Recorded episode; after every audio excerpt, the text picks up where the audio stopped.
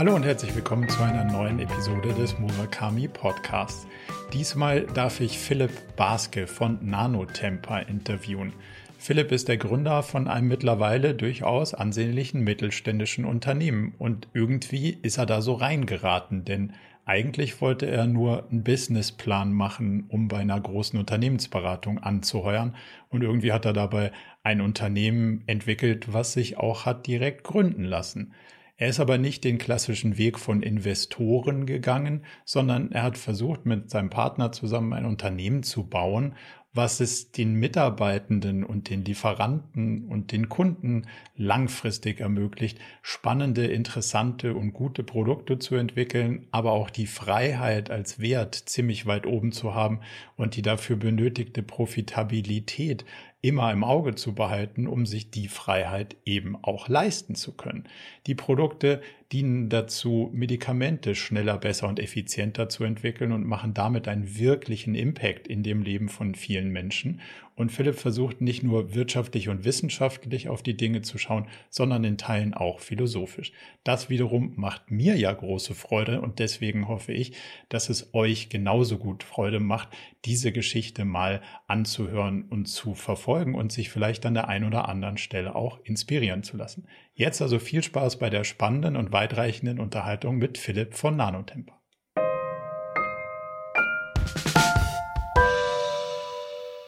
Philipp, ganz herzlich willkommen in unserem Podcast. Ich habe Schwierigkeiten, wenn mich jemand fragt, zu erklären, was du genau machst. Und deswegen bin ich fast gespannt, wie du es erklären würdest, wenn du auf einer Dinnerparty bist und man sagt, was macht denn die Firma, in der du arbeitest, so genau? Wie, wie würdest du das auf einer Dinnerparty zusammenfassen?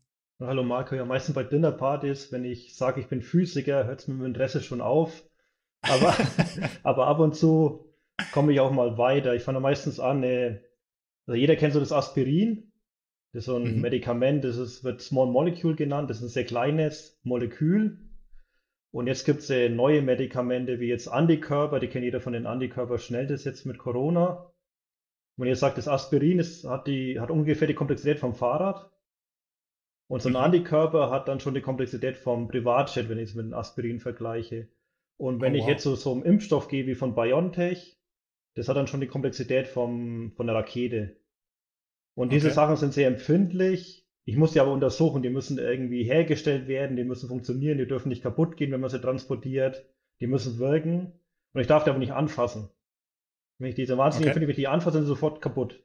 Ich darf die nur ja. anschauen. Und das ist genau okay. das, was wir machen. Wir schießen Photonen drauf, kriegen dann Photonen zurück, manchmal in einer anderen Farbe, manchmal aus einem anderen Winkel. Und aus den Daten schließen wir dann drauf, ob das Medikament stabil ist, ob es wirkt, in welcher Dosis es wirkt. Aber im Endeffekt ist es, wir schauen drauf und äh, schauen, sage ich mal, auf die Details, machen dann viel fancy Datenauswertung, ist sehr abstrakt. Und mhm. dann ist die Kunst aber wirklich zu, die Biochemie zu verstehen und, und wo man es einsetzt und daraus dann daraus zu schließen, ob das Medikament jetzt noch okay ist. Also es, und ob es überhaupt, überhaupt wirkt genau, auch, oder? Genau, ob es überhaupt wirkt. Genau. Was sind so die typischen Anwendungsfälle oder Kunden, mit denen ihr zu tun habt? Wir haben sehr viel mittlerweile mit Pharma- und Biotech-Firmen zu tun und auch noch viel mit Universitäten und Forschungsinstituten. Mittlerweile so ungefähr 70 Prozent Pharma und Biotech und 30 Prozent Universität. Zu Beginn der Firmengründung waren so 100 Prozent Unis und es wird jetzt aber immer mehr, sage ich mal, im produktiven Umfeld in der Pharmaindustrie eingesetzt. Wie kommt man auf so eine Idee, die man so schwer auf einer Dinnerparty erklären kann? Ja, das war eher so, so ein Zufall. Wir haben Wissenschaft gemacht und dann irgendwann festgestellt, Wissenschaft ist nicht das Richtige für uns. Und okay. dann haben wir versucht, äh, uns zu überlegen, was machen wir jetzt hinterher irgendwie. Und damals war bei uns so, wir waren da Leopold-Ludwig-Straße und viele aus dem Lehrstuhl sind irgendwie zu McKinsey und Boston Consulting. Da haben wir tatsächlich versucht, unsere Lebensläufe ein bisschen zu tunen und haben dann gedacht, uns ganz gut ein Patent zu schreiben. Mhm. Und, aber keine Ahnung, wie ein Patent schreibt, also habe ich dann Kumpels angeschrieben, hey, wie schreibt man ein Patent? Kam eine Antwort zurück vom, vom Lars, keine Ahnung, wie ein Patent schreibt. Aber ich organisiere gerade für BWL-Studenten so einen Businessplan-Lehrgang. Wollte da nicht mitmachen. Ich dachte, der Businessplan okay. schreiben ist für McKinsey ja noch cooler irgendwie, wie, wie nur ein Patent, haben da mitgemacht. Und ja. irgendwie dann Feedback bekommen, dass wir ja auch von, von, von Biotech-Firmen, die da auch dabei waren, dass wir was ziemlich Cooles da eigentlich in unserer Forschung gefunden haben. Und dann gedacht, okay, da gibt es eine Lücke, das machen wir jetzt einfach mal. Ich würde sagen, irgendwie so reingestolpert, eine Chance bekommen und die Chance ergriffen. Geplant war das nicht. Das heißt, also wenn ich es richtig verstanden habe, wolltet ihr eigentlich zu McKinsey und habt gesagt, wie schaffen wir es, dass das irgendwie für die interessant aussieht? Genau. Und auf dem Weg dahin irgendwie falsch abgebogen und ein Unternehmen ja, genau. gegründet. Lebenslauf tun. Also nicht aus der damaligen Sicht genau. falsch abgebogen. Ja, genau. Aus der Rückschau ist es äh, wahrscheinlich ein Ticken, weiß ich nicht, ob ein Ticken spannender, aber auf jeden Fall eine, eine sehr spannende äh, Geschichte ge geworden. Ja, genau. Was ist dein persönlicher Hintergrund? Also was hast du in dem, in dem wissenschaftlichen Umfeld genau gemacht? Also Physiker habe ich mhm. verstanden, aber was ist so das, das größere Picture, mit dem du dich da auseinandergesetzt hast? Na, wir haben mich mit Origin of Life auseinandergesetzt. Eher so eine philosophische oh. Frage, wie ist das Leben auf der Erde Klingt entstanden? Ja, war ja. ganz, was ganz cool, weil wir haben tatsächlich dann Mechanismus gefunden, irgendwie in diesen hydrothermalen Quellen, so Vulkanschlode am Ozeangrund, wo ein Mechanismus existiert, der Biomoleküle anreichern kann auf so eine hohe Konzentration, dass spontan komplexere Moleküle für Leben entstehen können. Das Witzige ist, der Effekt wurde irgendwas Clusius-Röhre, wurde 1936 von einem Clusius entdeckt und die, es war tatsächlich mal Idee, den Mechanismus auch dazu zu nutzen, irgendwie Uran anzureichern. Also eher sowas Richtung okay. Waffentechnik, total schlimm und böse, aber gleichzeitig der Effekt auch Origin of Life eine, eine Rolle gespielt. Mhm. Also war eine sehr coole philosophische Sache, eigentlich komplett wahnsinnig dieses Projekt zu machen jetzt im Nachhinein. Ich, die, ich hatte die Option, nach Göttingen zum Stefan Hell zu gehen oder zum jungen Wissenschaftler, der Origin of Life macht. Habe mich dann für den jungen Wissenschaftler Origin of Life entschieden. Der Stefan Hell hat einen Nobelpreis bekommen. Also nie mich nach Karriereplanung fragen. Ich mache da völlig komische ja. Entscheidungen aus dem Bauch heraus. Naja, aber am, am Ende führt es ja dann doch zu spannenden genau. Sachen. Was waren die Punkte, die dich, die dich sozusagen ein Stück weit sicherer gemacht haben, dass diese wissenschaftliche Welt nicht die ist, in der du bleiben willst?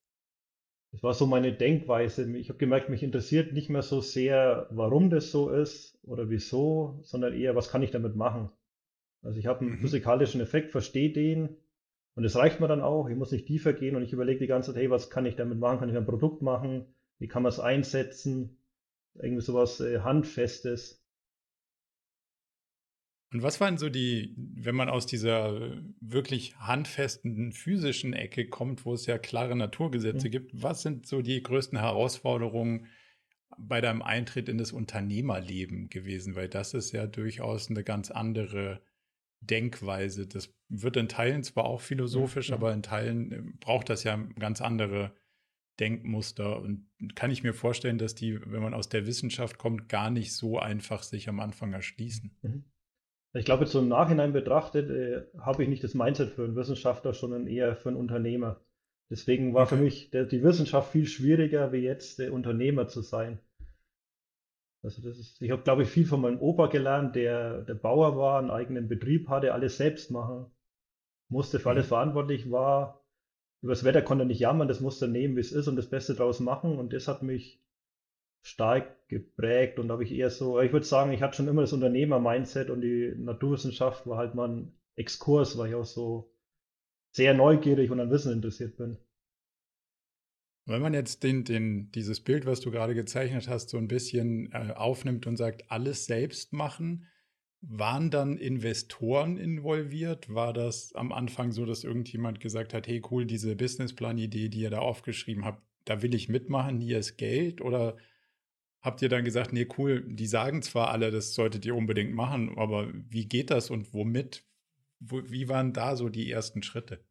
Ja, wir haben tatsächlich versucht, Geld zu bekommen, hat nicht funktioniert. Wir waren da mit viel Venture Capital in Kontakt. War vielleicht auch eine schlechte Zeit mit in der Finanzkrise 2008 zu, zu gründen. Wir waren sehr innovativ, konnten Hochtechnologie schwer zu erklären, haben es mhm. auch nicht so gut verkaufen können denke ich damals. Und äh, ich war ein bisschen erstaunt. Venture Capital heißt ja irgendwie, kommt von Adventure, ist Risikokapital. ja. Aber die wollen alle ihr Risiko minimieren. Die, die, die Argumentation war so, ja, wenn ihr jetzt irgendwie, wenn ihr Geld wollt, verkauft doch erstmal ein Gerät, dann haben wir ein Gerät verkauft. Also, ja, es war ein Kumpel, das zählt nicht, macht doch 10. Dann haben wir 10 verkauft, war auch noch nicht gut genug. Ja, und wie wir dann äh, Gewinn gemacht haben, kamen sie alle und wollten uns Geld geben, aber dann, ja, da haben wir es auch nicht mehr. Also dann ist irgendwie Freiheit. Ich, der Witz weg. Genau, das ja. ist der Witz weg. Ich habe die Freiheit zu tun, das Geld, was ich vom Kunden kriege, das habe ich mir durch meine Leistung verdient. Ich kann mit dem Geld dann machen, was ich will. Bei Investoren hm. muss ich reporten, muss Meilensteine erfüllen. Und mir ist Freiheit viel wichtiger wie Geld. Das ist eine gute Erkenntnis, dass man das auf seiner Werteskala irgendwie ja. gut sortiert hat. Ähm, ich teile deine Beobachtung bei bei VCs ist es öfters mal so, da sind sie noch in der, in der Lage, dir einen Regenschirm zu geben, wenn es regnet. Ja. Manchmal Banken sind dann noch schlimmer. Ja. Die sagen so, ah, Kredit ist also ganz, aber wenn du welches hast, dann geben sie dir gerne mehr. Ja.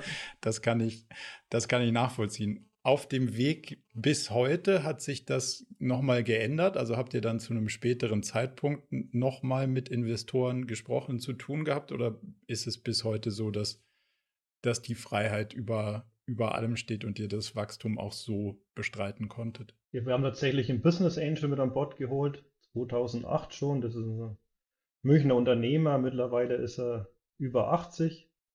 Der hat uns eine Finanzierung gegeben, wo uns geholfen hat, ein Förderprojekt gegen zu finanzieren.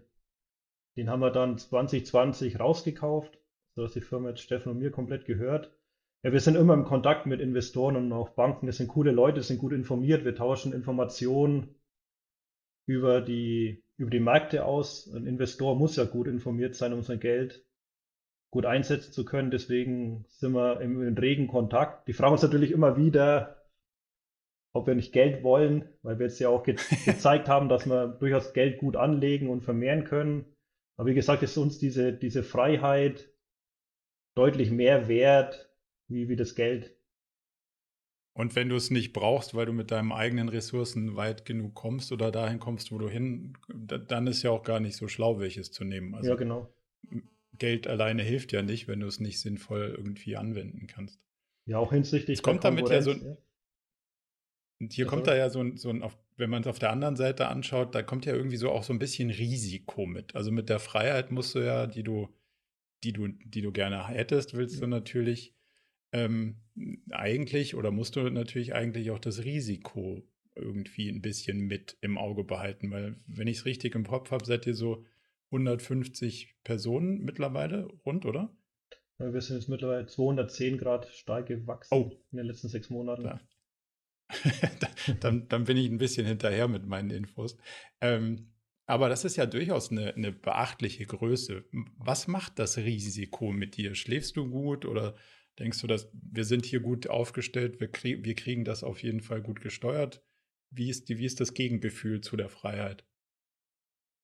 Ich kann sehr gut schlafen, weil wir auch diese, durch die Freiheit auch die Kontrolle, also wir können machen, was wir wollen, wir können, wir sind gut mhm. informiert und wir haben sehr gute Mitarbeiter. Also wir können gut auf verändernde Bedingungen reagieren. So stellen wir eigentlich die Firma auf. Man kann die Zukunft schlecht vorhersagen, was wichtig ist, dass man, sagen wir, so schlank und auch agil ist, auf verändernde Bedingungen reagieren zu können.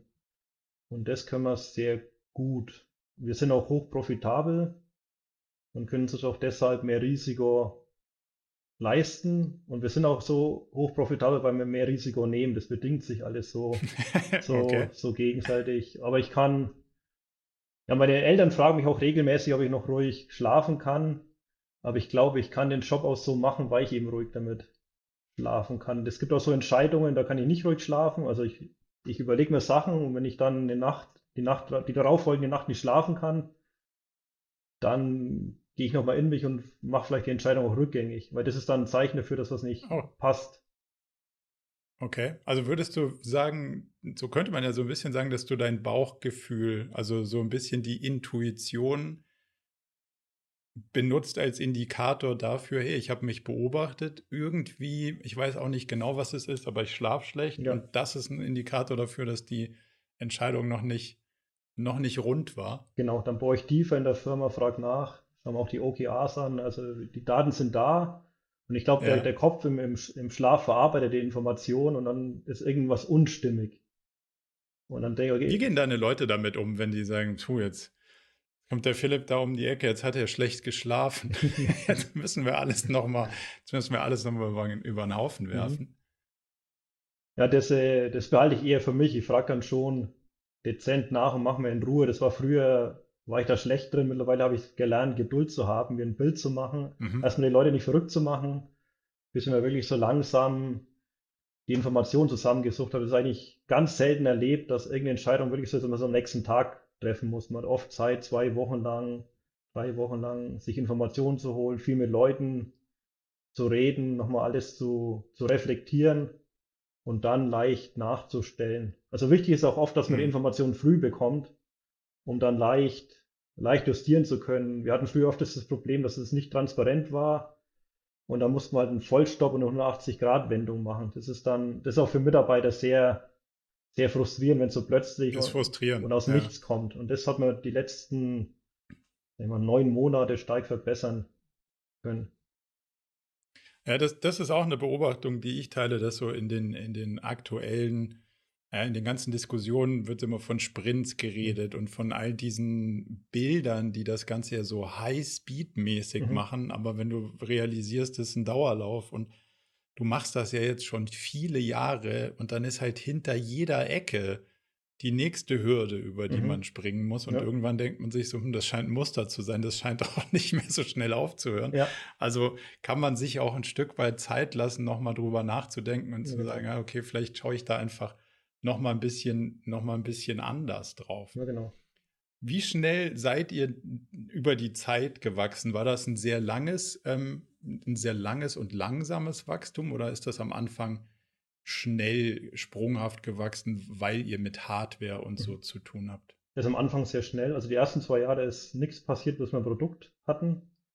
Beim Verkauf des ersten Produktes in 2010, seit dem Zeitpunkt waren wir profitabel. Und da hatten wir oft so Jahre gehabt, wo wir Umsatz und Mitarbeiterzahl verdoppelt haben. Und dann sind wir so vor drei, so drei Jahren an eine Grenze gestoßen, so bei 170 Leuten. Wo auch, glaube ich, wenn man so nachliest, der gesunde Menschenverstand kann nicht mehr Leute verarbeiten. Mhm. Und da haben wir es nicht geschafft, diese Hürde zu nehmen, wo man die Firma, andere Strukturen, gerade für Informationsfluss, Transparenz, Teams, was Skalierbares aufbauen musste. Da sind wir, haben uns, äh, glaube ich, drei Jahre lang irgendwie in Kopfblute gestoßen. Und jetzt sind wir drüber gekommen. Jetzt haben wir die Strukturen auf, aufgesetzt, haben die Leute an Bord, haben OKRs eingeführt, mehr Transparenz geschaffen, den Mitarbeitern mehr Vertrauen gegeben und jetzt sind wir über diese Grenze drüber gekommen, wobei wir jetzt nicht wissen, ob die Pandemie uns nicht angestupst hat, weil die Biotechnologie da so einen Boom erlebt hat, ja. Was natürlich unsere Geräteverkäufe auch massiv angeschoben hat. Was würdest du sagen, ist für euch der Treiber bei Wachstum? Also jetzt hast du ja auf der einen Seite gerade so ein bisschen beschrieben, dass es so einen Pull-Effekt gibt. Mhm. Jemand sagt, hey, ich brauche mehr davon. Also ist Wachstum für euch ein Selbstzweck oder kommt das aus einer Vision heraus, die inhaltlich ist? Oder kommt das wirklich heraus, weil jemand sagt, das, was ihr da habt an der Technologie, wir brauchen das in unterschiedlichen Formen Mhm. und könnt ihr da noch was entwickeln? Wo kommt dieser Wachstum her? Also was äh, Stefan und ich machen wollen, wir wollen Impact haben. Wir sind beide angetrieben, also haben auch gewisse Krankheitsfälle in der Familie, zum Beispiel Mutter hat Brustkrebs, wo es darum geht, Mhm. zu helfen, Krebsmedikamente. Also meine Mutter wurde durch dieses äh, Herceptin Trastuzumab gerettet, was ein Biotech-Medikament ist. Und wir sind an der Forschung beteiligt, deswegen wir versuchen mit unseren Geräten, wir haben jetzt über 2000 Geräte am Markt, was heißt jetzt ungefähr 20.000 Wissenschaftler benutzen unsere Geräte und damit haben wir schon richtigen Impact. Wir haben es jetzt auch geschafft. Es gibt so ein Molekül, das heißt KRAS, das heißt Beating Heart of Cancer. Das ist allein in den USA für 100.000 Krebsfälle pro Jahr verantwortlich.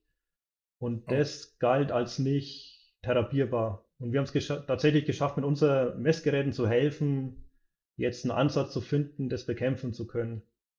Und selbst Wow. wenn wir nur helfen, Medikament drei Monate schneller auf den Markt zu bringen, Ja. dann äh, wird es Tausende von Leben retten. Und das ist schon was, was massiv antreibt. Und wir, wir sehen ja auch, dass wir einen Impact haben. Wir kriegen die Forschungsergebnisse ja mit und sehen, dass wir helfen, vorwärts zu kommen. Und zum anderen ist es, das ich habe noch Beste, was man haben kann. Ja, genau.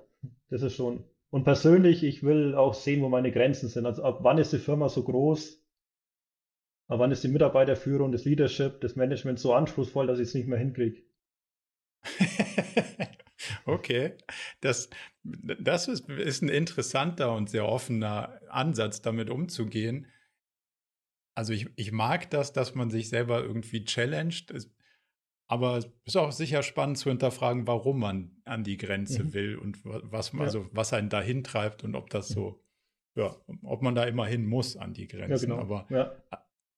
ich finde es total ähm, hervorragend, dass ihr so, und das ist ja ein, ein, Paradebeispiel für, man hat eine Vision mhm. und da kann man auch wirklich was mhm. Positives mhm. mit bewirken, versus, naja, ihr habt irgendwie ein Business und keiner weiß eigentlich genau, was so der was so der Purpose ja, sein soll. Ja. Und dann werden ewig lange Workshops gemacht und alle sagen, ja, so irgendwie, aber am Ende geht es doch darum, dass wir unsere Zahlen erreichen. Genau. das ist ja immer der, der traurige Teil. Von daher finde ich das immer hervorragend, wenn es dann wirklich Fälle gibt, wo man sagt, so, hey, da kann man, da kann man irgendwie was wirklich bewirken. Siehst du ein Stück einen Widerspruch in dem Thema hochprofitabel und Impact im Sinne von, wenn es ein bisschen billiger wäre, wären es vielleicht 30.000 Wissenschaftler, mhm. die, die man damit unterstützen und enablen könnte. Wie schaut ihr da drauf? Aber wir haben herausgefunden, dass der Preis dann nicht limitierend ist. Gleichzeitig okay. schafft man durch die Profitabilität, ich meine, das ist eine, irgendwo eine gesellschaftliche Verpflichtung von einer Firma, profitabel zu sein und so Mehrwert auch durch Steuern, Arbeitsplätze für die, für die Gesellschaft zu schaffen, auch die Mitarbeiter einfach Freiräume geben zu können, sich auszutoben, kreativ zu sein, zu spielen, brauche ich eine hohe Profitabilität. Absolut. Und das ist einfach wertschöpfend. Und äh, indem wir diese Freiräume geben, schaffen wir auch mehr, mehr Know-how, mehr Innovation und dadurch kommen wir schneller zu besseren Produkten, die auch wieder einen guten Impact in der Wirkstoffforschung haben. Also Profitabilität ist schon sehr, ich, ich würde sagen, ist wichtiger wie Wachstum. Auf jeden Fall. Also, wenn man so finanziert ist wie ihr, das auf jeden Fall. Es gibt andere Modelle, da ist das kurzfristig mal anders, mhm. sicher strategisch sinnvoll, mhm. aber inhaltlich bin ich da völlig bei dir. Wenn du jetzt auf ein Unternehmen schaust und vor allem auf dein Unternehmen, gibt es ja oft die Aussage, ja, wir bauen da eine Maschine. Und jetzt mit deinem Hintergrund und dem, was du machst, finde ich die spannende Frage, schaust du auf dein eigenes Unternehmen als wir bauen eine Maschine, obwohl ihr ja Maschinen mhm. baut? Oder schaust du da eher drauf und sagst, mein Unternehmen ist ein, eher ein Organismus? Ja, das ist genau der lebende Organismus, den man auch nicht, ich kann das Unternehmen auch nicht behandeln wie so ein, wie so ein Stück Eigentum. Also es ist schon irgendwo, als Gründer hat man ja auch Anteile, aber es ist nicht jetzt so ein Besitztum ja. wie im Haus oder Auto, wo man hin und her schieben kann. Das ist ja ein lebender Organismus mit Menschen, die da sehr viel Zeit ihres Lebens verbringen, die ich auch, dass ich wirklich pflegen, hegen und führen. Also das ist auch nicht so, dass man das irgendwo hinschiebt, sondern man versucht dem Organismus eine, eine Richtung vorzugeben und zu führen. Und es ist dann schön, wie es sich so entwickelt, wie alles zusammen. So in meiner Außenansicht ist es schon spannend, wie alle Teile ineinander greifen, die ganze Dynamik zu sehen und, und wie der ganze Organismus eben so, so lebt. Das ist schon ein lebendes System, würde ich sagen, ja. Das ist ja spannend, weil ihr baut ja Maschinen mhm. und wenn dein Hintergrund ist ja auch ein physischer, mhm. das würde man ja auch ja. immer sagen, das ist die Regel und das ist der Effekt. Aber dann sich einzugestehen, so, oh, ich kann zwar was, ich kann zwar versuchen, da was vorzugeben, aber wenn ich mich kurz umdrehe und wieder zurückkomme, dann ist das wo ganz mhm. anders. Mhm. Also offensichtlich hat das ein Eigenleben. Ja. Und das finde ich eine interessante Unterscheidung in, in, der, in der Betrachtung. Ja. Hast du in deiner Laufbahn irgendwelche Fortbildungen, Kurse gemacht, um zu sagen, ah, jetzt, jetzt bin ich auf diesem Weg. Der, der hat ja mhm. Stufen, dieser Weg, den du beschrieben hast. Und da stößt man wahrscheinlich immer mal wieder so von unten an der mhm. Grenze. Mhm. Hast du gesagt, oh, jetzt muss ich mir einen Coach nehmen oder ich muss eine bestimmte Fortbildung mhm. machen mhm. oder, oder hast du es versucht, wissenschaftlich Trial and Error Systeme zu bauen, mal ein bisschen zu laufen, zu gucken, ah, jetzt steuern wir so, jetzt führe ich so und das im Eigenversuch auf dein Unternehmen passend oder auf euer Unternehmen passend anzupassen? Am Anfang war viel durch Eigenversuche, Trial and Error, auch ein bisschen aus vielleicht Ignoranz heraus und mittlerweile habe ich kontinuierlich einen Coach, immer wieder wechseln, um neue Eindrücke bekommen und baue mir auch immer ein Netzwerk aus Mentoren auf. Das muss ich regelmäßig ändern, okay. weil man so, wenn die Firma wächst, man teilweise auch wieder in eine, in eine andere Richtung sich fort oder entwickelt oder zumindest bewegt, auch viel von anderen Firmen abgeschaut. Also mhm. ich bin sehr neugierig, lerne gern auch von, von komplett anderen, anderen äh, Fachbereichen. Mein letzter Coach, der Daniel war, der kommt aus dem äh, Transportsystem, aus dem, also hat sich mit Eisenbahn beschäftigt. Auch sehr, okay. sehr spannend.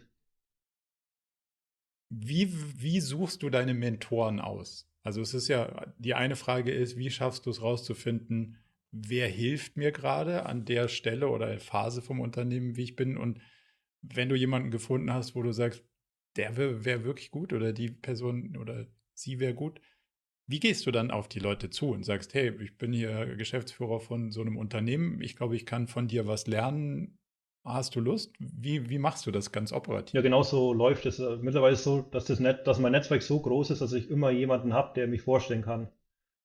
Und dann Aber. läuft es genau so. Über, über einen Kontakt komme ich eigentlich immer zu sehr interessanten Persönlichkeiten. Und dann äh, tauscht man schnell E-Mails aus, macht einen Termin aus und dann schaut man, ob die Chemie stimmt.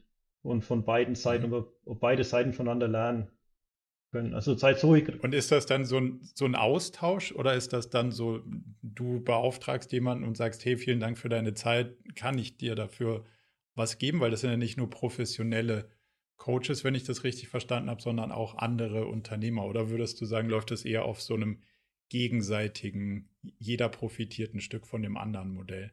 Ja, genau, jeder profitiert vom anderen, das mit Mentoren. Und Coaches ist dann natürlich bezahlt. Mhm. Hast du ausprobiert sowas wie YPO, EO, irgendwelche organisierteren Modelle, die, die dich dann in solche Strukturen führen und wo es dann auch bestimmte Abläufe gibt? Nö, ich bin meistens, äh, weil ich so diese Freiheit so hoch halte, durch mir ja. mit Strukturen schwer, mich dran zu halten. Ich, ich durchbreche Strukturen ganz gerne oder umgehe sie. Deswegen bin ich auch, was so ein großes Lernen ja auch in der Firma, dass ich genau der Falsche bin, um Strukturen einzuführen. Weil mein Ding ist mhm. eben, Strukturen zu hinterfragen und zu durchbrechen. Aber nicht, Strukturen sind nicht mein Ding.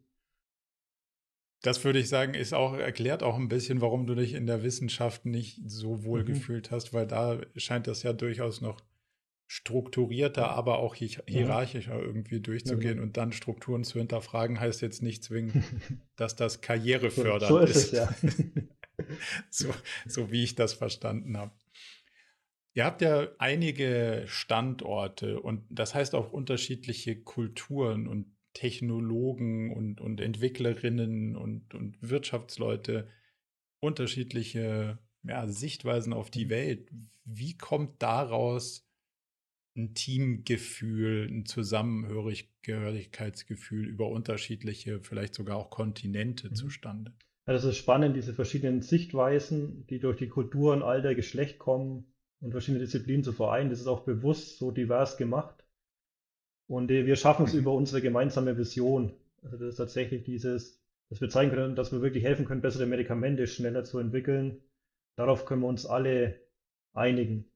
Und das, hat, äh, das hilft immer mehr, alle zusammenzuhalten, dass alle verstehen, um was es geht, gerade auch wenn die Zeitunterschiede neun Stunden betragen, was ich nicht mehr auf Team-Events treffen konnte wegen der Pandemie, war sehr wichtig, so einen gemeinsamen Sinn, warum man das Ganze macht, so zu definieren und auch immer zu zeigen, wir versuchen auch jeden Mitarbeiter zu zeigen, wie er mit seiner täglichen Arbeit wirklich beitragen kann, den Zweck zu erfüllen, weil jeder ist, ist wichtig, aber oft geht so im, im täglichen Leben verloren. Die, also die Connection zu, zu was, das, zum Beispiel in der Softwareentwicklung, wenn ich jetzt eine, eine coole UI mache, mache ich halt irgendwie eine coole UI und, und that's it. Aber das ist, ist ja wirklich so, wenn die Bedienung intuitiv ist, kann der Wissenschaftler, der ein Medikament entwickelt, der verschwendet dann nicht drei Stunden damit, zu verstehen, wie das Gerät irgendwie zu bedienen ist, sondern er kann drei mhm. Stunden lang Forschung am Medikament machen. Und wenn ich das jetzt mit 20.000 Wissenschaftlern täglich mache, kann ich täglich. Das sind schon ein paar Jahre, die man sparen kann. Genau, das ist ein riesen Impact. Und den muss man halt zeigen, dass, dass dass ein Softwareentwickler, der eine coole UI macht, so einen riesen Impact auf die Wirkstoffentwicklung hat, durch dem, was er macht. Und das schafft dann schon, mhm. das ist einfach Wertschätzung der Arbeit, auch man sieht dann, dass man Impact hat. Wart ihr vor der Pandemie auch schon nahezu virtuell aufgestellt oder ist das eher wirklich in einzelnen Standorten, die dann in sich noch ein bisschen traditioneller funktioniert haben? Wir haben schon immer viel virtuell gemacht, einfach weil wir auch äh, Sales-Mitarbeiter auch im Homeoffice sind und waren. Es ist durch die Pandemie aber virtueller geworden. Ja. War mhm. aber wie, eine einfache Umstellung. Wie siehst du die Zukunft postpandemisch? Also, was ist dein perfektes Bild jetzt aus dem der Erfahrung von davor, jetzt den letzten zwei Jahren? Wie würdest du es dir wünschen, dass es ausgeht, wenn wir, wenn wir die Zukunft so gestalten können des Arbeitslebens? Mehr Fokus auf den Outcome. Also ich finde diese Diskussion nicht zielführend, wie viele Stunden arbeitet man und wo arbeitet man und, und welche Quote Homeoffice, Factory, whatever. und irgendwie, okay, wie schaffe ich, ich will ein Outcome haben. Und ja. ich, ich, muss nur auf ein Outcome schauen und die Leuten so ermöglichen, so zu arbeiten, dann auch im Team, dass ein guter Outcome rauskommen kann und, und jeder arbeitet anders zusammen und mehr diese, ich will, ich will ein cooles Produkt entwickeln und produzieren, das einen Impact hat und wie schaffe ich das? Und das ist das Erste und daraus ergibt sich der Rest, nicht diese Diskussion sind 30 Stunden die Woche, 10 davon im Office, 20 im Homeoffice mhm. und wo arbeite ich, sondern okay, Outcome maximieren.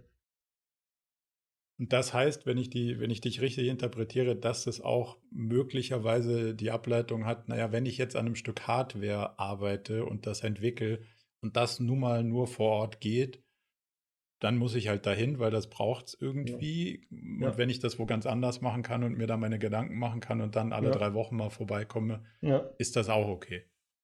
Ja, genau. Das muss ich auch gar nicht diskutieren, weil es jedem klar. Das, ist, das passiert von alleine.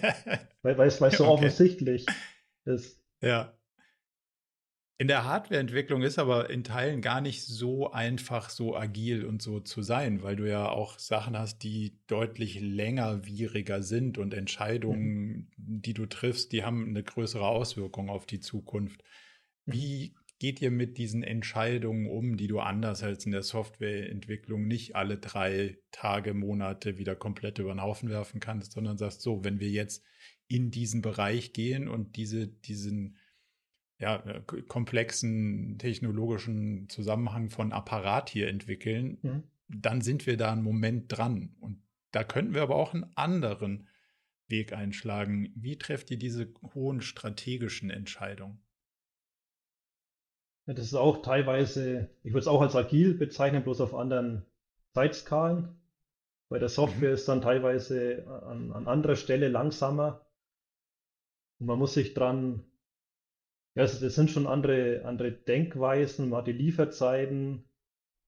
Ja, teilweise geht es so ein bisschen drum, man hat dann Angst, wenn ich was bestelle und es funktioniert nicht, das wegschmeißen zu müssen. Also da mhm. verbrennt man schnell mal Geld, weil ich ein, weil ich ein Hardware-Stück wegwerfen muss. Und die, die, ich habe festgestellt, dass die Menschen schwerer damit tun, ein 100-Euro-Stück wegzuwerfen, als irgendwie 100 Stunden, äh, wo ich, äh, 100 Euro für eine Stunde Arbeitszeit. Also ich verschwende auch Arbeitszeit. Ja. Zum Beispiel in der Softwareentwicklung, wenn ich das Falsche entwickle und in der Hardware bestelle ich halt Teile und die sind die sind halt falsch, funktionieren nicht. Und es ist also, sobald man das durchbrochen hat, dass diese Angst zu nehmen, dass ich was Falsches bestelle, was ich hinterher dann nicht nutzen kann und wegwerfen muss, ab dann wird es mhm. agil. Dafür muss ja aber profitabel sein. Ah. okay. Und du musst so ein bisschen, das ist ein Stück weit ja irrational, so wie du sagst. Das eine kann ich sehen mhm. und deswegen kann ich den Schmerz mhm. fühlen mhm. und das andere Mei, ja. da war ich halt irgendwie drei Tage im Büro, mhm. aber so richtig, dass es nichts gebracht ja. hat, sieht ja dann irgendwie auch keiner. Das ist aber ein schönes Bild, ja. dass man sagt, okay, das, das, das ist gleich schmerzlich, die eine Verschwendung wie die andere Verschwendung. Und wenn du darüber springst, wirst du freier in deinen Entscheidungen. Genau. Wie schafft ihr es so mit so Situationen umzugehen, wie gerade jetzt möglicherweise Rohstoffmangel, Chipknappheit, lauter so Sachen, wo man denkt, so Mann, kommt denn das jetzt noch her? Das hat jetzt gar keiner kommen sehen. Und ähm, das hat ja dann aber durchaus auch was mit dem ja nicht ganz so leichten zu Problem zu lösen. Die Chips müssen rein in die Maschine, ja. bevor du sie ausliefern kannst. Was ist da euer Muster oder eure Denkweise drauf?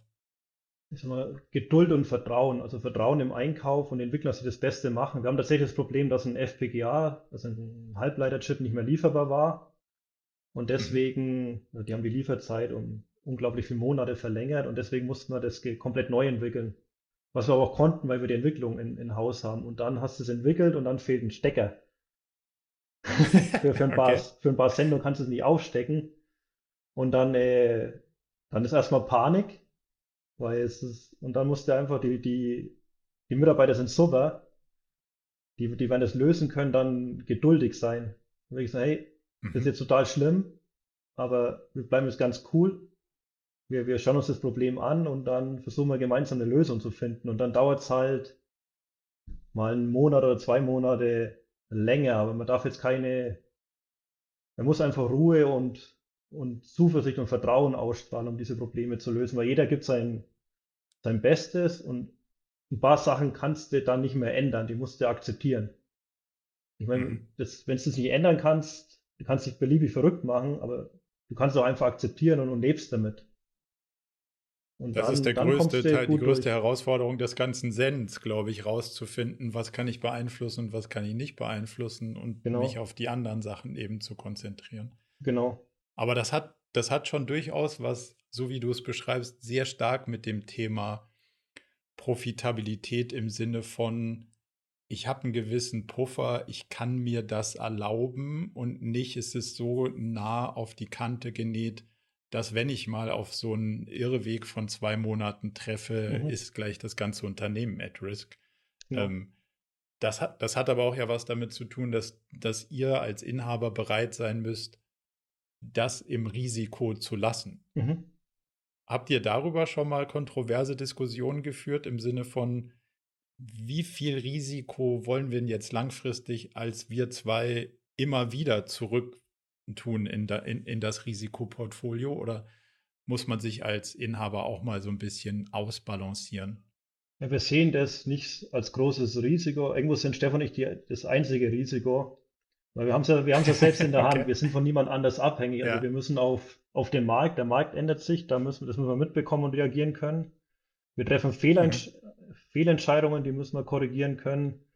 Und dann gibt es da Sachen wie die Pandemie oder ein Krieg, die kommen, die wir auch nicht beeinflussen können. Aber alles andere haben wir selbst in der Hand. Und was, was, was dann heißt, äh, das einzige Risiko bin ich selbst, dass ich Fehler mache okay. oder, oder anderen Leuten nicht vertraue. Und das ist äh, beherrschbar. Damit muss ich leben und damit lebe ich ja schon seit fast 43 Jahren. ja, und es geht wahrscheinlich auch nicht weg. Genau, das geht nicht weg. ja.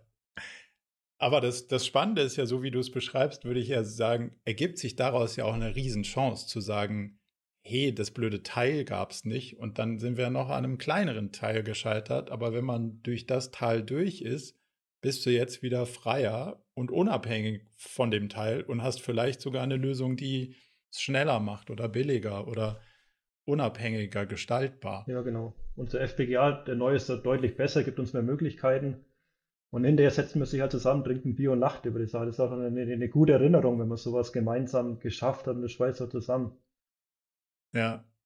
Und du kannst die Sachen ja auch im Großen beobachten. Also ich bin nicht so Fan von immer zu sagen, guck mal, was Apple und mhm, Tesla mhm. alles macht, aber das sind ja genau die Schritte. Natürlich haben die eine hohe Profitabilität, die einen, und der, der andere eine gewisse Ignoranz ja. gegenüber dem Kapitalmarkt auf jeden Fall. Ja, ja.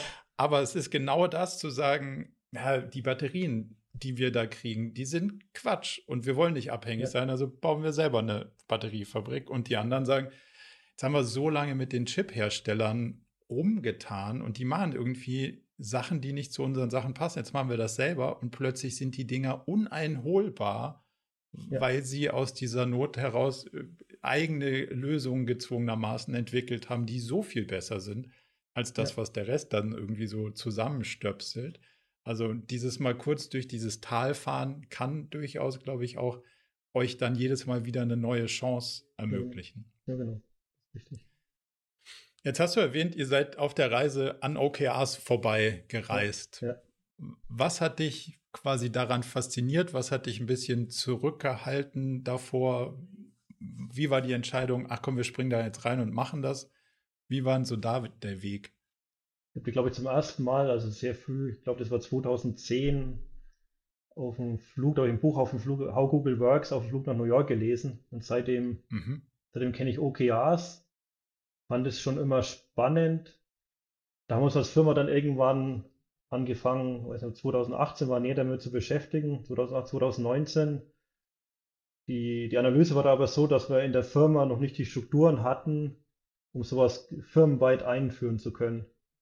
Und dann mhm. war es Mitte letzten Jahres so weit, dass wir die Teams, die Strukturen, die Prozesse in der Firma so aufgebaut hatten, dass es Sinn gemacht hat, so, so ein Tool wie OKRs firmenweit, also weltweit in der Firma einzuführen. Und das funktioniert jetzt auch. Das, ist, das zeigt jetzt auch, dass es genau der richtige Zeitpunkt war. Die Mitarbeiter haben auch sehr schnell, eben weil auch die Strukturen, die wir vorher hatten, nicht optimal waren, die Tools, die wir hatten, nicht mehr optimal waren, sehr schnell den Benefit der OKRs jetzt diese Transparenz die haben halt auch gemerkt, wenn jetzt ein, es ist transparent für alle, wenn ein Projekt scheitert und dann, dann sehen sie auch, es passiert nichts Schlimmes.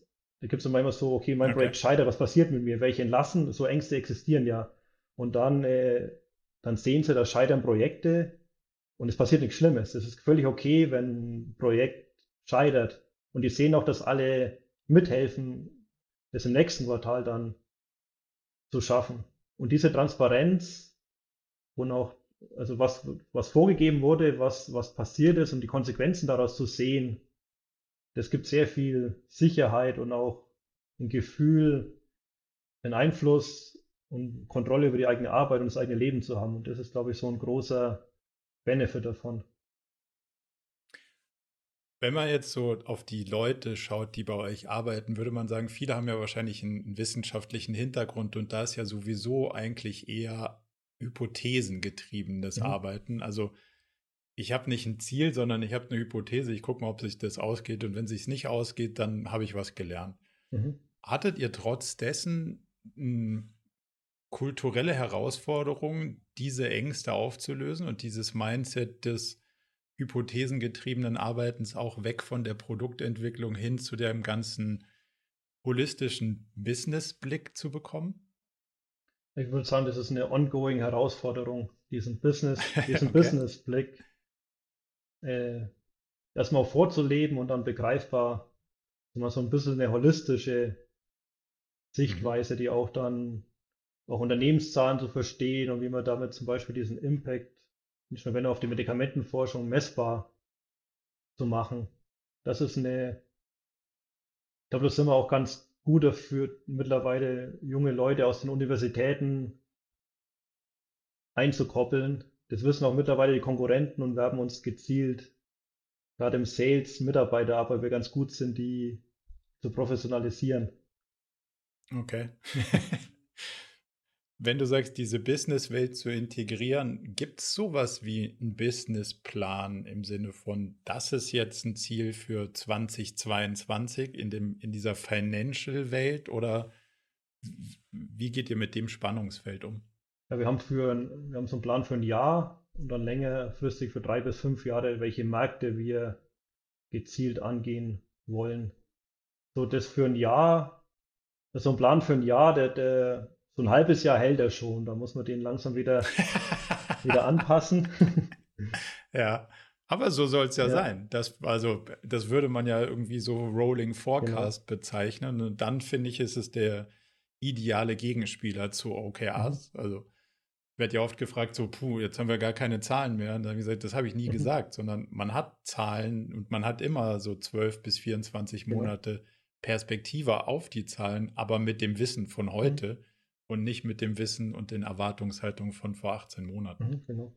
Und ich glaube, das hilft wahrscheinlich auch extrem, euren Leuten da die Orientierung zu geben und, und trotzdem zu sagen, hey, ihr, ihr habt die gewissen Freiheiten, wenn es an der Stelle ein Schlag ins Wasser war, dann müsst es bitte da drüben hoffentlich besser ja, genau. funktionieren, damit wir, damit wir langfristig in die richtige Richtung ja, genau. kommen.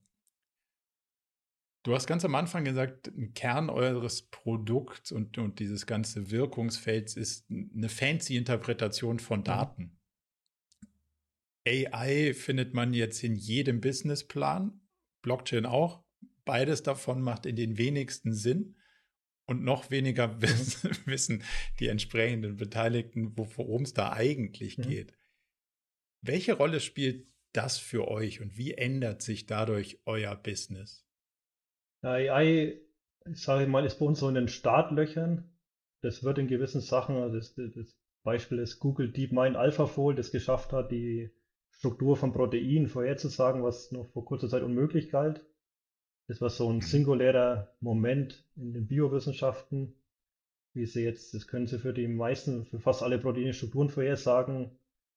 Früher war das so eine Doktorarbeit, drei Jahre, fünf Jahre, um eine Struktur mit, mit Röntgenstreuung aufzulösen. Und das kann man jetzt mit einer AI mit über 90-prozentiger Genauigkeit oder Trefferquote vorhersagen. Das ist schon ein großer Schritt vorwärts in unserem täglichen Leben. Wir, wir sind einer der ersten, der diese AlphaFold, das AlphaFold-Tool einsetzt, um, um Vorhersagen für ganz einfache Sachen zu machen. Aber ansonsten ist es ein Hype, wie du schon gesagt hast, das wird, muss man irgendwie machen. Man macht nichts verkehrt, wenn man auf AI setzt. Wir hinterfragen dann schon, wo was, wo es genau was bringt. Und teilweise ist die Biotech-Branche mit den Datenerhebungen, das wird, das wird einen großen Impact haben, aber so richtig den Proof muss es noch, muss es noch bringen. Da ist noch vielem so. Also deut, deutlich, sagen wir mal, zurückhaltender, als man jetzt erwarten könnte. Also nicht, dass du sagst, ja, das wird das der Quantensprung und wenn wir jetzt nur drei gute Algorithmen haben, dann geht alles doppelt so schnell, sondern schon auch ein bisschen mit mit Vorsicht zu genießen. Ja, das ist ein Tool. Also das ist keine Religion, sondern ja. ein Tool. Und das Werkzeug muss ich halt richtig, richtig einsetzen können. Und dafür gibt es gewisse Fälle, wo es Vorteile haben wird und andere nicht. Also ich schaue es mal ganz genau an. Wir haben auch viele, wir machen das auch schon seit 2014, beschäftigen wir uns mit AI. Wir haben auch Kooperation. Aber so richtiges Businessmodell, dass ich gut Geld damit verdienen kann und dass es sich auch gegen Standardalgorithmen durchsetzt, ist nicht überall der Fall. Und ich sehe es so wie vieles andere einfach als Tool, das ich mhm. einsetze und nicht so als Religion oder Mantra, dass ich jetzt so überall rumlaufe, ich mache AI, das ist voll geil. Der, der Outcome muss halt, der Outcome muss irgendwo passen.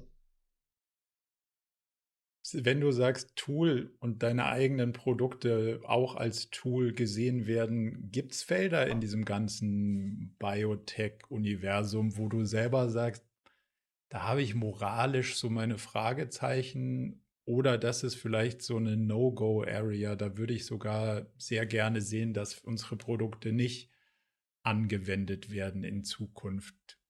Gibt es da eine Sicht drauf von dir? Also militärische Forschung halten wir uns raus.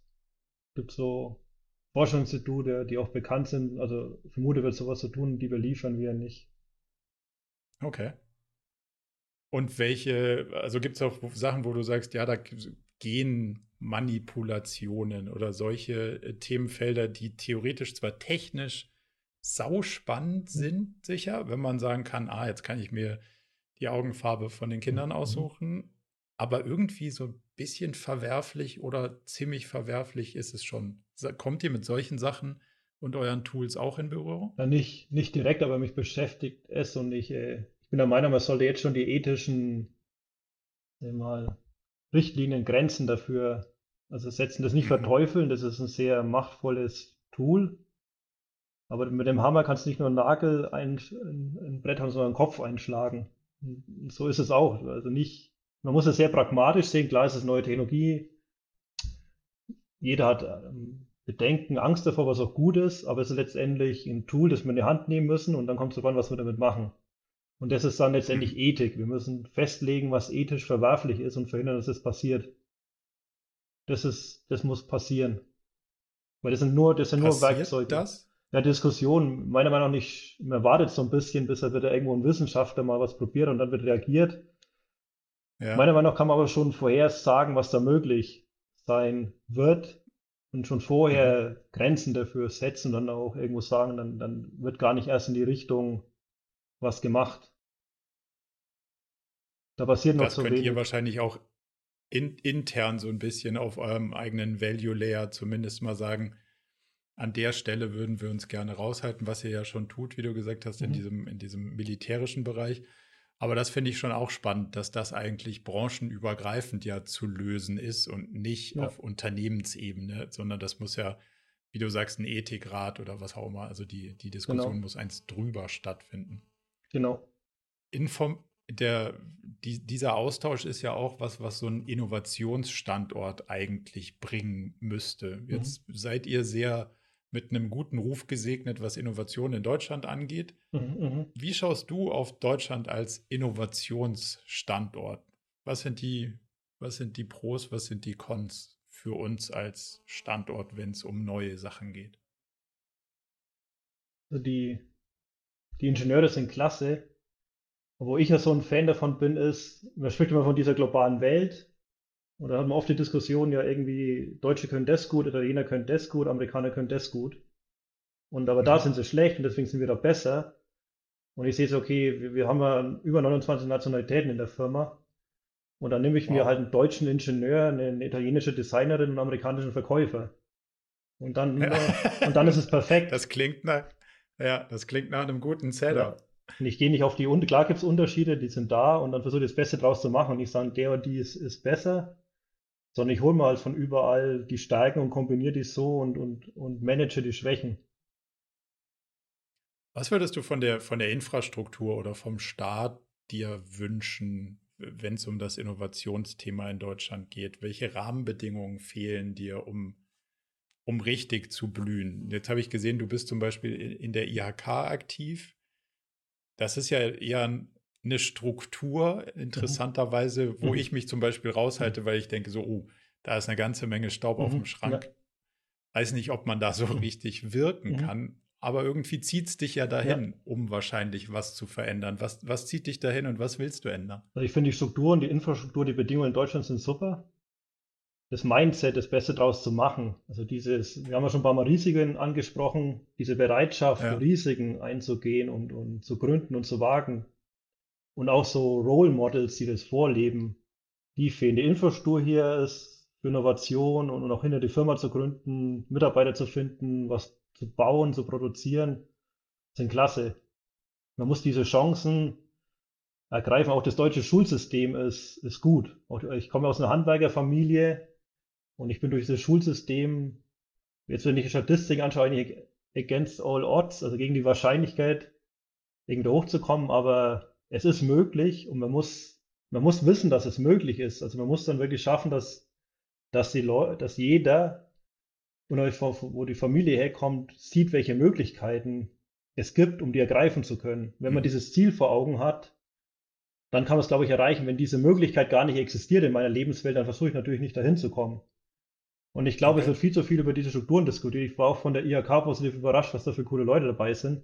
Aber dieses, Mi dieses Okay. Mindset, nicht, nicht um Strukturen rumzujammern und die versuchen, die ständig zu ändern, sondern einfach so, sagen, hey, die sind da, wir, wir sind eigentlich super da, lass uns das Beste draus machen und, und nicht mehr so auf dem Outcome, auf coole Produkte. Ich, ich höre kaum Diskussionen um ein cooles Produkt, die höre ich eher in der Bay Area und in der East Coast in Boston.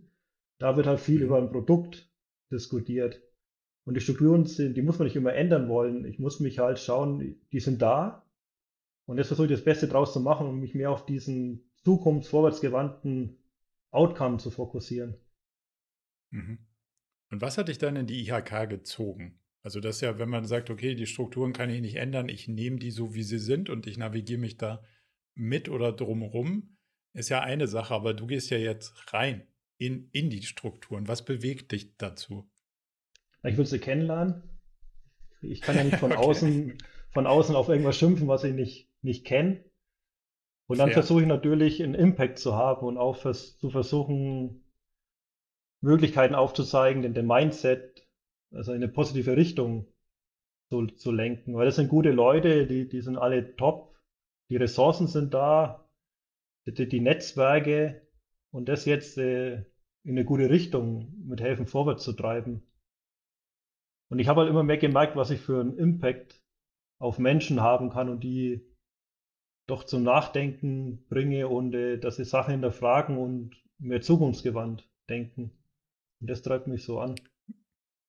Welche, welche Touchpoints wählst du da für dich selber, um mit jungen Menschen, also sagen wir mal so mittlere, also mittlere Schullaufbahn bis universitär, nur vom Alter her, was, was, was sind deine Touchpoints, die du wählst, um selber Inspiration aus, aus dieser Altersklasse ähm, zu bekommen, aber auch vielleicht Inspiration zu geben? Ja, viele, ich halte viele Vorträge auch vor jüngeren cool. Studenten und versuche dann auch, äh, mich ansprechbar zu präsentieren, dass sie auf mich mhm. zukommen. Mhm. Ist aber nicht, noch nicht so auf Schullevel, schon eher früher Universitätslevel. In die Schulen mhm. zu kommen, habe ich noch nicht geschafft. Da bin ich auch von, von der, mein Vokabular noch nicht weit genug, um das so gut erklären zu können. Aber fürs Studenten okay. funktioniert schon, schon gut. Auch in Hast du eine ausgeprägte Beziehung zu deiner eigenen Uni oder ist das, ist das jetzt agnostisch von deiner Alma Mater über, über Universitäten hinweg? Glaube, sowohl bei der Uni, da hat sich viel geändert. Da gab es so einen Generationenwechsel, nachdem ich raus bin in Bayreuth. Das sind die Professoren, die mich kennen, nicht mehr da. Da habe ich so ein bisschen Kontakt verloren. Mhm. LMU, mit, wo ich die Doktorarbeit gemacht habe, ist der Kontakt noch sehr gut.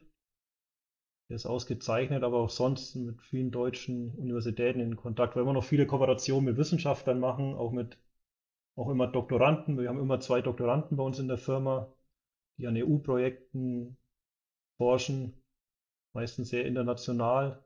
Das ist schon sehr spannend, um da sich, äh, sage ich mal, frisch zu halten und immer neue Anregungen zu bekommen. Würdest du sagen, da, da, ist die Wissenschaft offen, wenn man, also so wie wir, wir würde ich sagen, machen gedanklich einiges an Grundlagenforschung, mhm. aber sind irgendwie recht weit weg von der mhm. Wissenschaft, weil ich immer das Gefühl habe, naja, was wir hier machen, interessiert mhm. die nicht und so. Glaubst du, die sind offen dafür, wenn man jetzt als Unternehmen sagt, ich will so ein bisschen diese Inspiration aus der Wissenschaft haben, aber auch gleichzeitig ein bisschen Praxis mhm. liefern? Kann man da einfach offen den Austausch suchen und wird mit offenen Armen empfangen oder muss man sehr lange suchen, bis man eine Tür findet, die aufgeht? Was sind dann so deine Blick, Blickrichtung? Das ist viel Vertrauen schaffen. Das ist erstmal was Neues für einen Professor, diese Sichtweise, und das ist dann, Neues ist immer schwer verständlich. Die, die wissenschaftliche Forschung, die er macht, ist ja sein tägliches Geschäft, das kennt er, da fühlt er sich sicher. Ja. Sowas mit Firmen ist dann schon out of the comfort zone. Und dann ist okay. wichtig, Vertrauen zu schaffen. Also am Anfang sehr oft eine Abwehrhaltung. Und wenn du das dann schaffst, Vertrauen aufzubauen, sind sie sehr offen. Ich glaube, wie, wie überall diese, ja. diese Abwehrhaltung gegen oder die Skepsis gegen das Unbekannte erstmal oder unbekannte Menschen. Wenn man diese Skepsis durchbraucht und Vertrauen aufgebaut hat, geht es immer. Oder fast immer. Hm, cool. Wenn du sagst, Forschung in diesem ganzen Unternehmerkontext wäre ein spannendes Feld, was wären deine Themen, die du noch als unerforscht sehen würdest? Also gibt es unternehmerische Fragen, wo du sagst, wenn da jetzt mal endlich jemand ein Buch zu schreiben würde, würde ich sofort kaufen?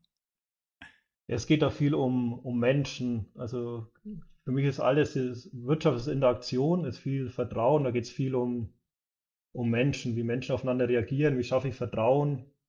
Auch äh, diese, also was mich jetzt interessieren würde, ist gerade mit diesem aktuellen Thema mit den Lieferketten, ist es meiner Meinung nach ein komplexes System, ich würde sagen emergentes System, wo es viele Zusammenhänge gibt, die nicht mehr linear sind. Das heißt, ich mhm. verändere da was um einen Faktor 1 und dann verändert sich es woanders um plötzlich um Faktor 1000 und passiert aber erst vier Monate später. Und dieses mhm. Verständnis, wie komplex die Systeme sind, wir verstehen das ja gerade nicht mehr, wieso die ganzen Systeme nee. zusammenbrechen und, und das, äh, diese, das zu verstehen und dieses komplexe System zu modellieren, das finde ich jetzt spannend. Okay. Auf einer, aber auf einer, auf einer Metaebene oder auf einer Ebene für deine Komplexität deiner Lieferketten ganz konkret? Auf einer Metaebene würde es mich interessieren, weil es äh, kognitiv herausfordernd ist auf, auf unserer Ebene ist, äh, wir sind, wir haben sehr viele lokale Zulieferer und auch, äh, ja. auch so nach dem vielleicht Motto Leben und Leben lassen. Also wir versuchen jetzt nicht das letzte Cent rauszuquetschen. Wir sind freundlich, zahlen gut, wir können mit uns gut Geld verdienen, das ist angenehm, deswegen haben wir sehr gute Beziehungen zu unseren Lieferanten. die lassen uns auch nicht im Stich, die helfen uns sogar. Und das ist alles lokal. Deswegen haben wir dieses, wir haben es dann indirekt, weil wir doch ein paar Teile von größeren Konzernen brauchen.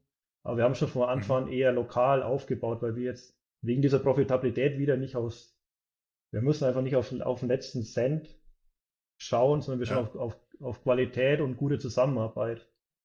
Und das hilft da viel, das auch, und auf Einfachheit. Ich bin großer Freund davon, Sachen einfach zu halten, zumindest am Anfang, weil Komplexität kommt von alleine rein. Die Einfachheit zu schaffen Absolut. ist schwierig. Mit Komplexität sprichst du ein Riesenfeld an, finde ich, was, was in diesem Mindset irgendwie mitspricht. Jetzt, jetzt schwingt bei dir mit, oder das hast du so gesagt gerade, dass dich diese, es ist intellektuell herausfordernd, diese Komplexität irgendwie zu verstehen und zu greifen. Meine Beobachtung ist, dass es in vielen Fällen schon klar ist, dass so ein Unternehmen eigentlich eine sehr komplexe Geschichte ist. Weil wenn du dich damit auseinandersetzt, dass du sagst, ja, es geht um mhm. Gewinn. Aber irgendwie hat es auch auf den Planeten mhm. Auswirkungen mhm. und auf die Leute. Und das hat alles über den Zeitverlauf auch, hängt irgendwie mhm. zusammen und zwar nicht immer positiv. Ja. Hast du schon eine Komplexität, die allein eine vierdimensionale mhm. Darstellung erfordern würde. Und das kann ich mir nicht mal mehr bildlich ja. vorstellen. Und meine Wahrnehmung ist, kurz angucken, um Gottes Willen, ich weiß gar nicht, wie ich mir das vorstellen soll. Wir machen nur das mit dem, nur das mit dem Umsatz und dem Gewinn. Also diese Neugier zu sagen, ich glaube, die Welt ist komplizierter und sie ist auch komplexer. Mhm. Wir müssen das aushalten, dass wir das nicht alle verstehen. Siehst du das oft in der Wirtschaft oder bist du da, sagen wir mal, mit deiner Begeisterung für diese intellektuelle Herausforderung außergewöhnlich unterwegs? Ich habe es noch nicht mit so vielen Menschen diskutiert, weil schon sehe, ist eine Neigung zur Vereinfachung, die ist auch in der Physik sehr stark. Hat sie aber ein komplexes System, muss man aber teilweise, wie schon gesagt, einfach akzeptieren, dass es komplex ist und es oft ist keine Vereinfachung ja.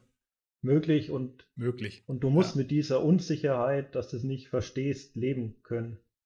Und dafür brauchst du aber an anderer Stelle Sicherheit. Du kannst nicht, du musst ja irgendwo, sag ich mal, auf dem Fundament stehen. Du kannst nicht mhm. fünf Baustellen haben und irgendwie alle fünf sind unsicher.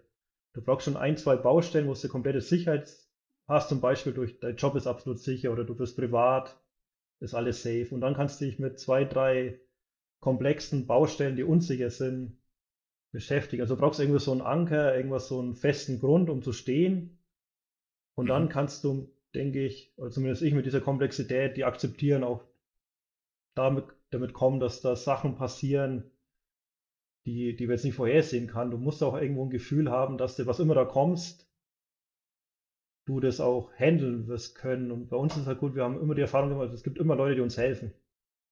Irgendwie, okay. Ich bin nie allein, die Firma ist nie allein, weil wir auch einfach uns fair verhalten. Das bleibt in Erinnerung. Und wenn es schlecht läuft, gibt es immer Leute, die uns helfen. Die gab es schon immer und die, die gibt es immer wieder. Und es gibt so ein Grundvertrauen, ist egal was da jetzt kommt, wir werden schon hinkriegen. Auch wenn es hart ist, es gibt ein paar Narben, aber wir werden es hinbekommen. Wenn, wenn du dieses Grundvertrauen hast, dann kannst du mit dieser Komplexität umgehen, denke ich. Das ist die, also die perfekte Zusammenfassung. Ich glaube auch, dass Vertrauen die Antwort ist, Komplexität und die daraus resultierenden Spannungen ähm, auszuhalten. Und das, das Vertrauen mhm. muss man sich, also in sich selbst und andere muss man sich natürlich aufbauen über Erfahrungswissen so. Das ist jetzt dreimal irgendwie strubbelig gewesen, aber es hat schon funktioniert, aber auch den Bogen nicht überspannen nach außen und in den Beziehungen mit den anderen hilft wahrscheinlich auch extrem, um in diesem Vertrauen mhm, bleiben ja. zu dürfen. Also von daher ich glaube, das ist ein, ein, extrem wichtiger Weg in dieser komplexen Navigation, dass Vertrauen da der, der Anker ist. Ich habe noch eine, eine ganz andere Frage. Du kommst ja aus dem wissenschaftlichen Umfeld in die Firma und da bist du jetzt einen ganzen, ganz schönen weiten Weg gegangen.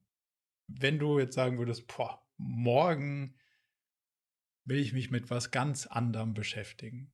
Nicht, weil dir deine Firma nicht mehr, ähm, nicht mehr Spaß macht oder dein, dein, dein Feld dich langweilt, sondern weil du die Freiheit hast, einfach zu sagen, grüne Wiese, ich will noch mal was ganz anderes, Inhaltliches sehen, verstehen. Was wären die oder was wäre das Thema, was da, was da hochkommen würde? Zurzeit kommt tatsächlich nichts anderes wie die Firma hoch, weil ich habe mir tatsächlich Gedanken drüber gemacht. ich habe den Freiraum ja. mittlerweile, ich kann, ich kann machen, was ich will. Und ich will genau das mit der cool. Firma machen. Ja, aber das ist doch auch eine hervorragende. Eine hervorragende Konklusion, wenn man es immer mal wieder ja. hinterfragt und sagt, hey, eigentlich bin ich genau da, genau. wo ich sein will. Wenn ich es mir aussuchen könnte, dann zu realisieren, ich ja. kann es mir aussuchen. Und dann genau. die Ableitung ist, ich mache genau. genau. das, was ich machen will. Das ist doch eigentlich das Schönste, was dir passieren kann. Dann brauchst du auch keine Rente. Erstmal ja, gedanklich genau. im Sinne von ähm, bis, bis dahin und dann kann ich endlich was anderes ja. machen. Das ist, das ist ja schön. Vorletzte Frage. Du kannst dir überlegen, einen Kurs, den du in ganz Deutschland ausrollst und den alle Menschen erfolgreich absolvieren. Also erfolgreich im Sinne von das, was du als, Intu als Intention mit diesem Kurs mitgibst, kommt auch an. Mhm. Nicht im Sinne von, die haben alle einen Test bestanden mhm. oder so. Es wirkt mhm. so. Keiner muss sich Gedanken machen, wie er das bezahlt. Niemand muss sich die Zeit freischaufeln, sondern alle machen das. Was ist das? Was ist der Inhalt? Was bringst du den Leuten bei? Äh, Demokratie was wir, mit, was wir mit unserer Regierungsform, was die ermöglicht und wie wichtig es ist, die aktiv zu gestalten und wie, wie viele Möglichkeiten die, ja. die schafft. Weil ich glaube, das ist Grundvoraussetzung für, für alles andere. Und dazu gehört dieses, okay. äh, diese, diese gewisse Art von Menschenbild, dass ein Mensch eben wie nach Kant ein bewusster Mensch ist, der für sich selbst entscheiden kann und Verantwortung übernimmt. Und das ist, das spiegelt mhm. sich für mich in der, in der Demokratie wieder. Und wenn wir das fest verankern, okay. dann wird der Rest folgen. Also eine Bedienungsanleitung des demokratischen Systems aufgrund der richtigen Sichtweisen, Haltungen. Genau.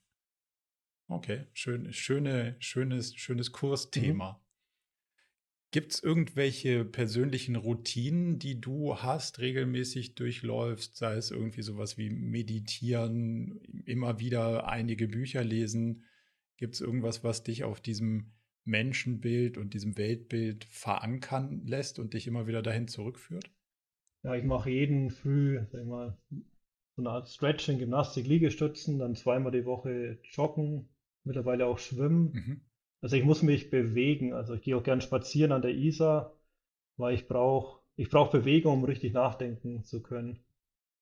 Und dann okay. lese ich, ich lese viel, gerne auch so Science-Fiction- und Fantasy-Bücher, um in komplett andere Welten zu kommen. Okay, und am meisten bringt es, erstaunlicherweise, ich bin gern für mich allein und, und gehe da spazieren und denke nach und ziehe Energie draus, aber genauso viel Energie ziehe ich draus, unter Menschen zu sein, einfach irgendwo ein Bier zu trinken, um mich gut zu unterhalten, gern mit neuen, verschiedenen Menschen, um Eindrücke zu sammeln. Cool. Was sind die Bücher, Podcasts, Videos, die dich in letzter Zeit begeistert, geprägt haben, die du jemandem empfehlen würdest? Boah, in letzter oder ja, schon genau. länger her. Also es, ist, es muss kein, muss kein aktuelles, kann auch ein klassisches Werk sein. Am meisten haben mich die äh, von Isaac Asimov, der Foundation-Zyklus, der wurde auch mittlerweile verfilmt, mit der Zukunftsmathematik. Okay. Die fand ich sehr spannend. Habe ich in meiner Jugend gelesen, dann nochmal. Das fand okay. ich sehr spannend. How Google Works fand ich interessant mhm. zu lesen. Vielleicht noch ein drittes. Muss mal schnell schauen, was mich maximal, nicht was in letzter Zeit. Ich überlege gerade mit einem Fachbuch, ob da irgendwas so spannend war. Aber die sind alle ziemlich, ziemlich ähnlich, die Fachbücher. Sehr spezifisch. Ja, sehr spezifisch okay. und ich kann nicht so viele Tipps geben. Aber das reicht ja schon. Also das ist auf ja. jeden Fall ein sehr entspannt, spannendes, ähm, also ist vor allen Dingen was, was ich auch noch nie gehört habe. Deswegen umso, mhm. umso spannender ist es, da neue Welten aufzumachen. Mhm. Philipp, wenn jetzt jemand sagt, Mensch, was, was, was die da machen, das klingt so spannend, ich will da mehr erfahren, ich will da mitmachen, das ist so eine coole Firma, wo erfährt man am besten was zu dir, zu eurer Firma? Also wo ist online der beste, der beste Touchpoint, sich vielleicht auch mal zu melden und zu sagen, hey, ich bin inspiriert, ich würde dir gerne ein paar Fragen stellen oder wo, wo findet man dich am besten online? Am besten über LinkedIn. Da bin ich am besten erreichbar. Das ist auch mittlerweile viel über die Firma zu finden. Das ist der beste okay. Weg. Dann, dann verlinken wir das natürlich eure, eure Webseite. Und ähm, dann sage sag ich danke für ganz viele spannende Wegpunkte und eine durchaus illustre Reise. Mir hat das große Freude gemacht und ich glaube, wir haben an der einen oder anderen Stelle durchaus inspirierende ähm, Momente mhm. geschaffen, hoffe ich oh ja. auf jeden Fall. Von daher vielen, vielen Dank und hoffentlich. Ja, vielen Dank, bald. Margot. Sehr viel Spaß gemacht, war cool. Mach's gut. Danke. Zum Abschluss noch ein kleiner Hinweis in eigener Sache. Wir haben ja nicht nur diesen spannenden Podcast, sondern auch einen Newsletter, bei dem wir uns versuchen, so aus unterschiedlichen Perspektiven dem Thema zu widmen, wie man eigentlich sein Leben und ein Unternehmen heute so wirklich führen kann und soll. Von daher gibt es da einmal im Monat ähm, ganz spannende Perspektiven und natürlich kriegt ihr über den Weg auch immer mit, welche neuen Podcast-Episoden stattfinden, welche Events wir vielleicht online haben und viele andere Sachen. Von daher meldet euch am besten gleich zur Mailingliste an unter murakami.com/newsletter.